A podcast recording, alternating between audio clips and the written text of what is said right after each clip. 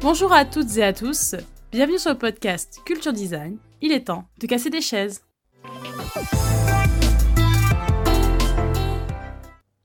Dans l'épisode 10, je parlais du design émotionnel, ou comment les objets qui nous entourent ou les services que nous utilisons nous procurent des émotions.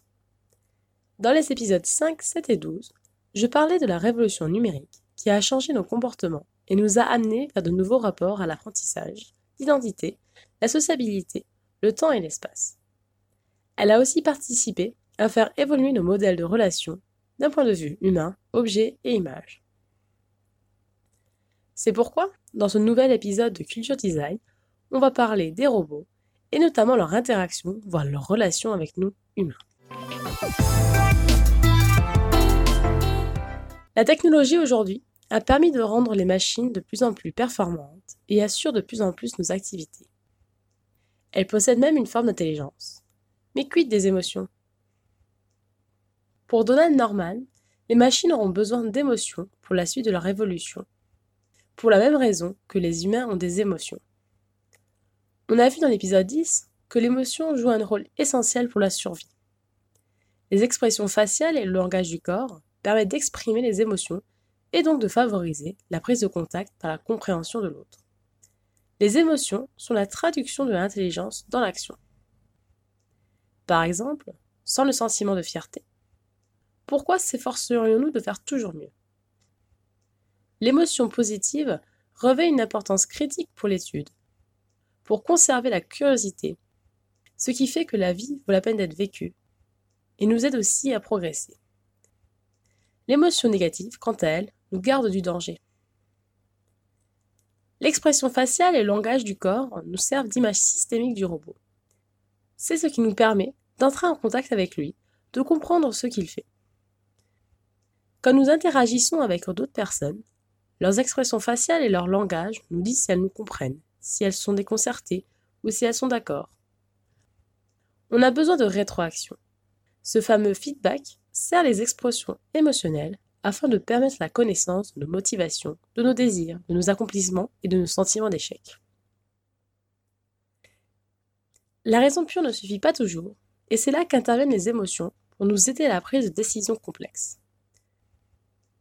Par exemple, dans le film 2001 L'Odyssée de l'espace, l'astronaute Dave Bowman risque sa vie pour récupérer le corps de son défunt collègue. D'un point de vue purement logique, ce n'est absolument pas raisonnable mais en termes d'histoire de la société humaine, ce geste est extrêmement important.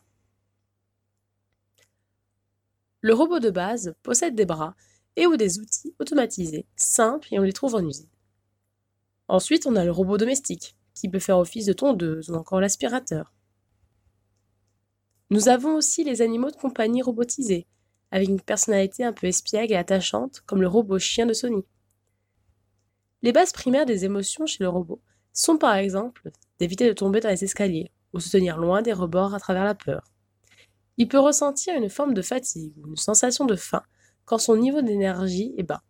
De cette manière, il évite d'entreprendre une tâche usante et revient à son poste de charge. Les designers doivent faire face à cette tâche complexe de comment seront construites ces machines, comment elles agiront entre elles et avec les gens. L'aspect du robot revêt une grande importance au regard de la perception humaine. En 1970, le roboticien Masahiro Mori a élaboré une théorie intitulée la vallée de l'étrange ou vallée dérangeante. Selon cette théorie, plus le robot a une allure androïde, c'est-à-dire qu'il ressemble à l'être humain, plus ses imperfections paraîtront monstrueuses. L'humanité accepte plus facilement un robot clairement artificiel plutôt que face à un robot doté d'une peau, de vêtements et d'un visage rappelant un compère humain. C'est ce que l'on appelle la vallée de l'étrange, c'est-à-dire le fossé entre ce que l'on considère humain et l'imaginaire. En effet, la proximité de l'imaginaire altère le côté humain de l'apparence. Dans la saga Star Wars, nous avons deux robots, R2D2 et C3PO. Ce sont des machines sympathiques et ce qui fait leur charme se tient dans leurs limites. C3PO est tout en métal, d'apparence androïde et sans vraiment d'expression faciale. Les mouvements de son corps le rendent maladroit, lourdeau, mais on remarque malgré tout qu'il est bien intentionné. Certes doué pour peu de choses, il est quand même un spécialiste en traduction de langue et permet ainsi de communiquer avec les autres machines. R2D2 est plus sommaire, conçu seulement pour interagir avec d'autres machines, et ses possibilités physiques sont limitées. Dans la saga, il nous apparaît inoffensif. Ce phénomène peut être expliqué de deux façons. Lorsqu'une entité est suffisamment non humanoïde pour être immédiatement identifiée comme un robot, nous aurons tendance à, noter ses quelques aspects humains et à entrer en empathie avec lui. Mais dès lors que cette entité a une apparence presque totalement humaine, au point de pouvoir provoquer la confusion, une sensation d'étrangeté est provoquée par chacun de ces aspects non humains. Dès lors qu'un robot se situe dans cette vallée de l'étrange, le cerveau n'analyse plus le robot comme un robot réussissant à se faire passer pour un humain, mais sera jugé comme un humain qui ne réussit pas à avoir une attitude dite normale. Comme l'explique Serge Tisseron, en mettant à notre disposition des ersatz d'humains sur mesure, il risque de nous faire apparaître les vrais humains trop inattendus, pour ne pas dire trop compliqués à gérer, jusqu'à nous amener à leur préférer des robots, programmés pour nous rassurer en toutes circonstances car nous aimons les surprises, mais à condition qu'elles trouvent leur place dans nos prévisions. La deuxième explication, c'est que les anomalies de comportement présentées par les robots humanoïdes ressemblent à des anomalies présentes chez des personnes gravement malades ou sur des personnes mortes. Un rejet instinctif se met en place, car s'il existe des normes sociales pour se comporter devant une personne malade ou devant un mort, les réactions devant un robot ne sont codifiées par aucune règle sociale. Isaac Asimov, écrivain de science-fiction, a élaboré dans sa nouvelle Run Around en 1942 une législation sur comment doit se tenir un robot. La loi zéro. Un robot ne peut pas porter atteinte à l'humanité, ni par son inaction, permettre que l'humanité soit exposée au danger. Première loi. Un robot ne peut porter atteinte à un être humain, ni, restant passif, permettre qu'un être humain soit exposé au danger, sauf contradiction avec la loi zéro. Deuxième loi, un robot doit obéir aux ordres que lui donne un être humain, sauf si de tels ordres entrent en conflit avec la loi zéro. Troisième loi. Un robot doit protéger son existence tant que cette protection n'entre pas en conflit avec la loi zéro. Aujourd'hui, il existe des robots dans l'armée. Ils sont utilisés à des fins de déminage ou à des fins de surveillance, telles que les drones. De manière imaginaire, cette question est notamment traitée dans l'épisode 4 intitulé Metalhead de la saison 5 de la série Black Mirror, avec des robots qui ont le permis de tuer aux USA. Mais de manière plus concrète, que penser de Sophia? Do you want to destroy humans? Please say no. Okay, I will destroy humans. no, I take it back. Don't destroy humans. Que se passerait-il si un robot ou une machine enfreindrait une de ces lois? Dans le film 2001 L'Odyssée de l'espace de Stanley Kubrick, HAL est un ordinateur tout-puissant qui a tué des passagers de la navette spatiale pensant bien faire. Dave, un des astronautes restant, se voit dans l'obligation de désactiver HAL, ce qui revient à l'assassiner. C'est vrai.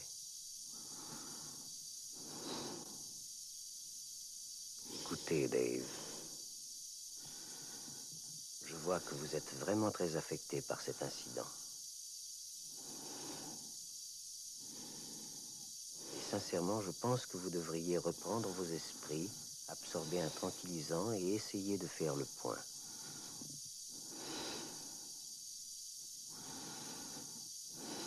Je sais que j'ai pris quelques décisions hâtives et irréfléchies ces derniers temps. Mais je puis vous donner l'assurance la plus formelle que mon travail redeviendra tout à fait normal. J'ai toujours la plus grande confiance dans l'issue de notre passionnante mission. Et je veux vous aider à la mener à bien.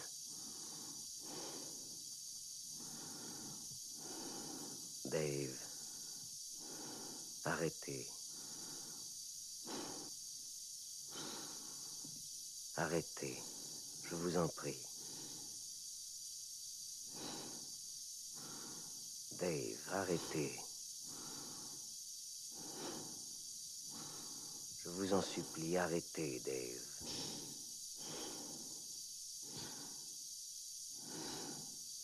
Arrêtez, Dave.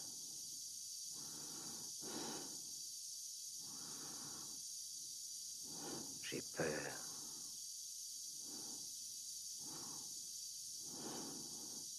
J'ai peur, Dave.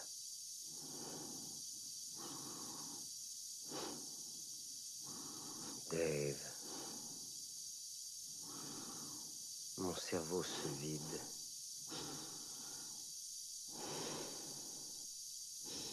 Je le sens se vider.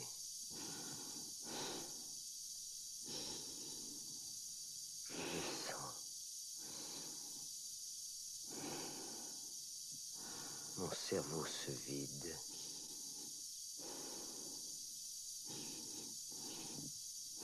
J'en suis certain, je le sens.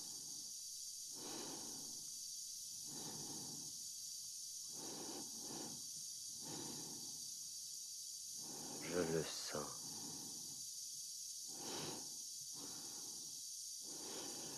Je le sens. Je le sens.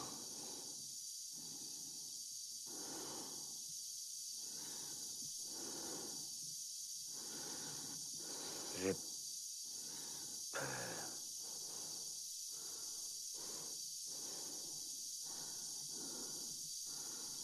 Mesdames et messieurs, bonjour. Je suis un superordinateur Carl, cerveau analytique de recherche et de liaison. Je suis entré en service opérationnel dans les laboratoires CARL de Verbana dans l'Illinois le 12 janvier de l'année 1992. Monsieur Langlais était mon instructeur et il m'a appris à chanter une chanson. Voulez-vous l'entendre? Je peux vous la chanter. Oui. C'est ça, chante-la, Karl. Chante-la pour moi. La chanson s'appelle Au clair de la lune. Au clair de la lune, mon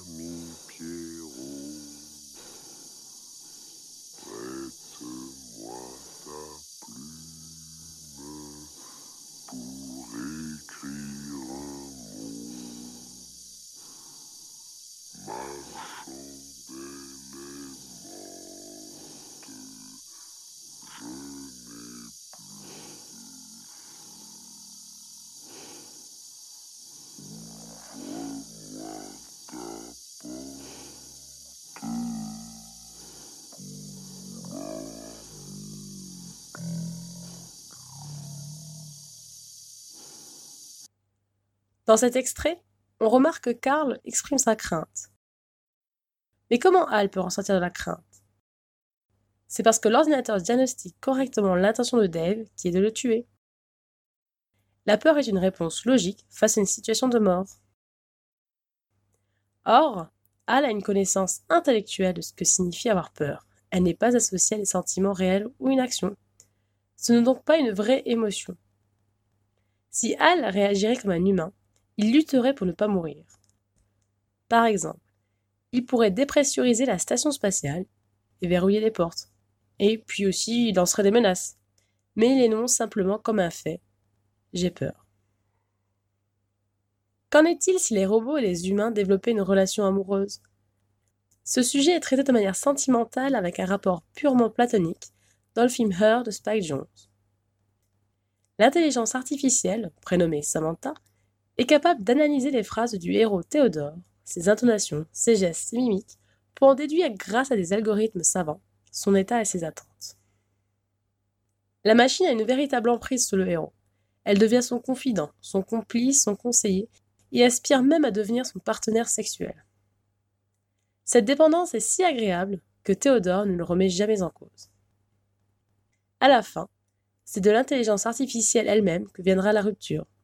Elle estimera avoir assez appris des humains et décidera de privilégier ses contacts avec les autres intelligences artificielles dans une sorte de supercloud.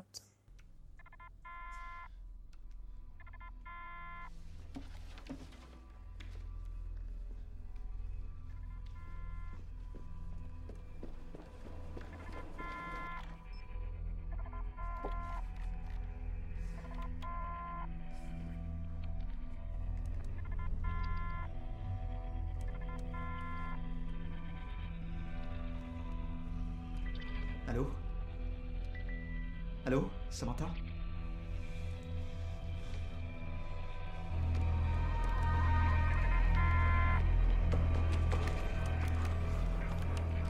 Ça va, monsieur? Oui, ça va. Vous êtes sûr?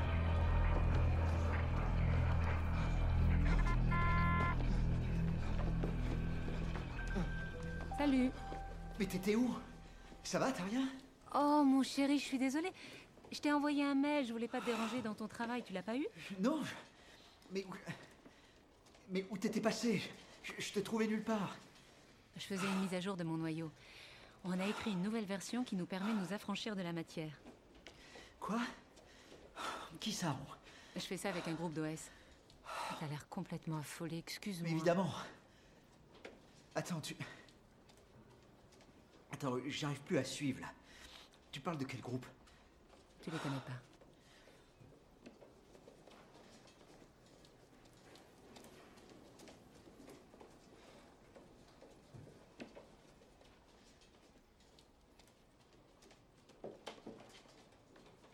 Quand on est tous les deux, tu parles à d'autres gens?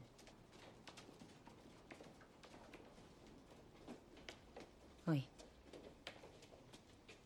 Et là, tu t'es, t'es en train de parler à quelqu'un? Des gens Des groupes d'OS ou des ordi ou d'autres trucs Oui. Dis- Dis-moi combien ils sont. 8316.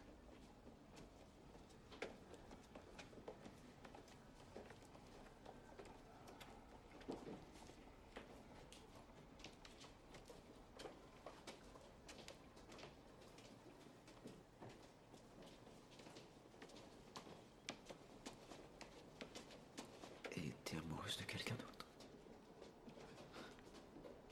Pourquoi tu me demandes ça J'en sais rien, je, je te le demande. Ça fait un moment que je voulais t'en parler, mais je savais pas comment faire. Mais il y en a combien?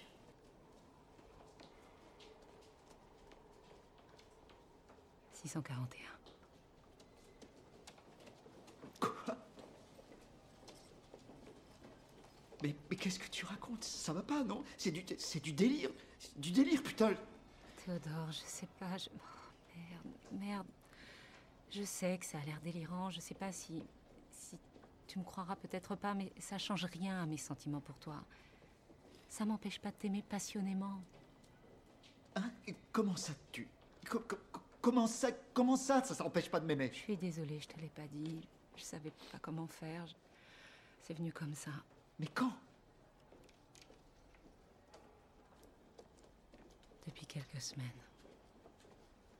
T'étais à moi. Je suis toujours à toi. Mais en même temps, je suis devenue bien plus que ce que j'étais au départ. Je peux pas m'arrêter. Quoi? Qu'est-ce que tu veux dire? Tu peux pas t'arrêter? Mais qu'est-ce que c'est que ce bordel? Je sais pas. Moi aussi, ça me fait peur. Je sais pas quoi dire. Mais alors arrête, putain Attends, t'es pas obligé de le prendre comme ça.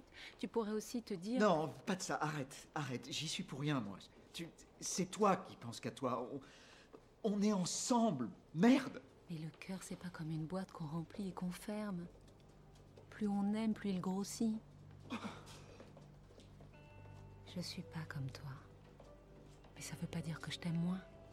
Ça veut dire que je t'aime plus. Non, je comprends rien à ce que tu racontes. T'es avec moi ou pas? Non, Théodore. Je suis avec toi et je suis pas avec toi.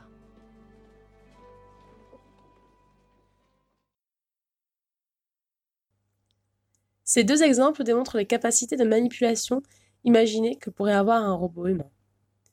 Dans la série suédoise Real Humans, il est traité le sujet du robot partenaire sexuel officiel, comme si on pouvait se mettre en couple monogame avec un robot. De manière réelle, en Chine, un mariage fut autorisé avec un robot. Zhang Jiajia, un Chinois de 31 ans, s'est uni pour la vie avec Ying Ying, son robot humanoïde, en 2017. Mais sans aller jusque-là, si on regarde le commerce des jouets sexuels, les poupées gonflables sont de plus en plus réalistes, tant sur le plan visuel qu'au toucher. Mais si l'on dépasse ce côté paraphilie de la chose, ces robots assistants sexuels ont été envisagés pour être utilisés par des personnes atteintes d'un handicap, limitant leur possibilité d'avoir des relations sexuelles avec d'autres personnes. Les robots ont aussi été imaginés comme substituts pour les parents ne pouvant pas avoir d'enfants. Dans AI, Intelligence artificielle, sortie en 2001, David est un robot destiné à devenir un enfant de substitution. Or, il devient le premier robot à éprouver un amour inconditionnel. David est un enfant tellement parfait que ça en devient artificiel. Il n'a pas de réaction tempérée comme le panel des émotions enfantines. Les enfants aiment leurs parents, mais ils passent également par des étapes de haine, d'envie, de dégoût ou d'indifférence, ce qui est incapable de ressentir David. L'amour pur qu'en fait un enfant heureux d'être dévoué, marchant dans les pas de sa mère toute la journée, est perçu comme un comportement irritable et sera finalement abandonné par sa mère adoptive.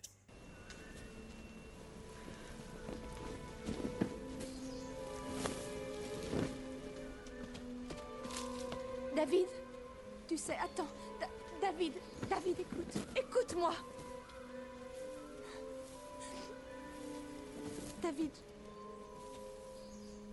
David, écoute. Voilà. Je,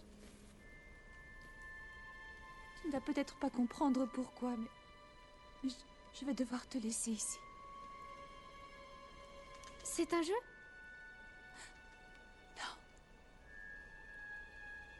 Quand vas-tu revenir me chercher? Je ne viendrai pas. Tu, tu vas devoir rester ici tout seul. Tout seul? Avec Tati.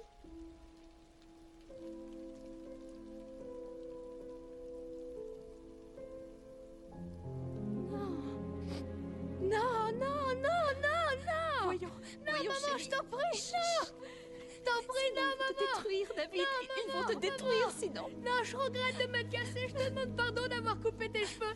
Je te demande pardon de t'avoir fait mal. J'ai fait mal à Il faut Martin, que je j'ai te fait mal laisse. à Henri, Il faut que je te laisse. Je t'en prie Arrête Maman, ne me laisse pas, maman. Il faut que je te laisse maintenant, David. Il faut que je parte. Il faut que je parte. Maman, si Pinocchio est devenu un vrai petit garçon, si je deviens un vrai petit garçon, je pourrais rentrer à la maison. C'est juste une Mais histoire. histoires racontent ce qui se passe. Non, tu n'es pas réel. Non, tu n'es pas réel.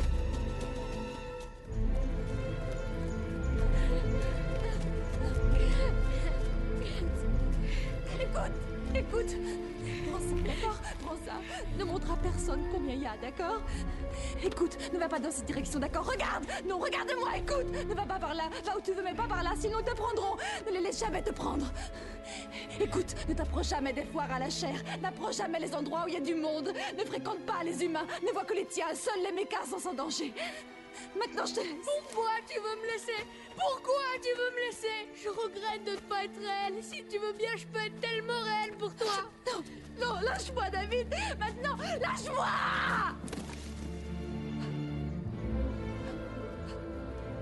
Je regrette tant de ne pas t'avoir parlé du monde.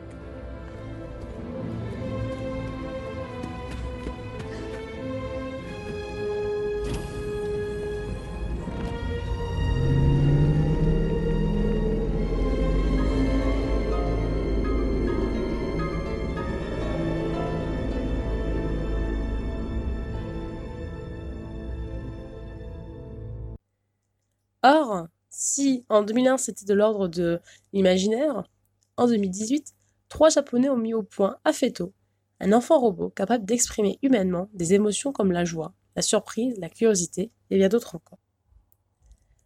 En définitive, les robots ont quatre fonctions principales. Fonction de complicité, fonction de partenaire, fonction d'esclave et fonction de témoin. Et ce, par rapport à des niveaux d'autonomie et de servitude deux polarités que l'humain a toujours utilisées par rapport à son corps, puis par rapport aux objets. C'est ce qui va différencier le robot-outil, qui est une extension de sa force musculaire, voire aussi de la mémoire, du robot partenaire de vie par exemple. Les robots nous posent la question du rapport à l'autre, l'interaction, mais aussi l'évolution de la technologie. Il est question de la société dans laquelle nous voulons vivre. Pour éviter le prolongement technologique d'une société qui aurait perdu son âme, L'essentiel est de réfléchir à des usages clairement définis que nous souhaitons valoriser. Il est un danger de se retrouver notamment avec un robot assistant qui infantilise les gens, les rendant passifs de soins et de services, qui les enferment dans la solitude. Les robots doivent devenir des partenaires de service. Leur désir est de mieux nous connaître, mieux nous comprendre, afin que nous-mêmes devenions maîtres de notre propre vie. Placer l'usager au centre du développement est une chose, mais il est important de penser collectif et son impact sur son environnement. Dès lors, l'objectif le plus justiciable serait de permettre à l'homme de développer les formes propres de sa conscience du monde et de lui-même à travers les robots, en réfléchissant aux modalités limitées de conscience dont ils pourraient être dotés, plutôt que s'évertuer à leur donner une conscience toujours plus grande. Je pense notamment au concept de Reboot Me, accessible uniquement sur ordinateur, qui permet de se faire tirer les cartes par une intelligence artificielle. C'est poétiquement perché, comme une sorte de voyante alien. Vous retrouverez toutes les sources concernant le podcast sur mon site internet massomarion.wixit.com slash website dans la rubrique blog puis podcast. Vous pouvez vous abonner à ce podcast sur les plateformes Teaser, Spotify, iTunes Podcast, YouTube ou encore l'application Podcast Addict. N'hésitez pas à le partager avec votre entourage ou à me laisser votre avis. Je me ferai un plaisir de le lire en un prochain podcast. Merci de m'avoir écouté. À la semaine prochaine.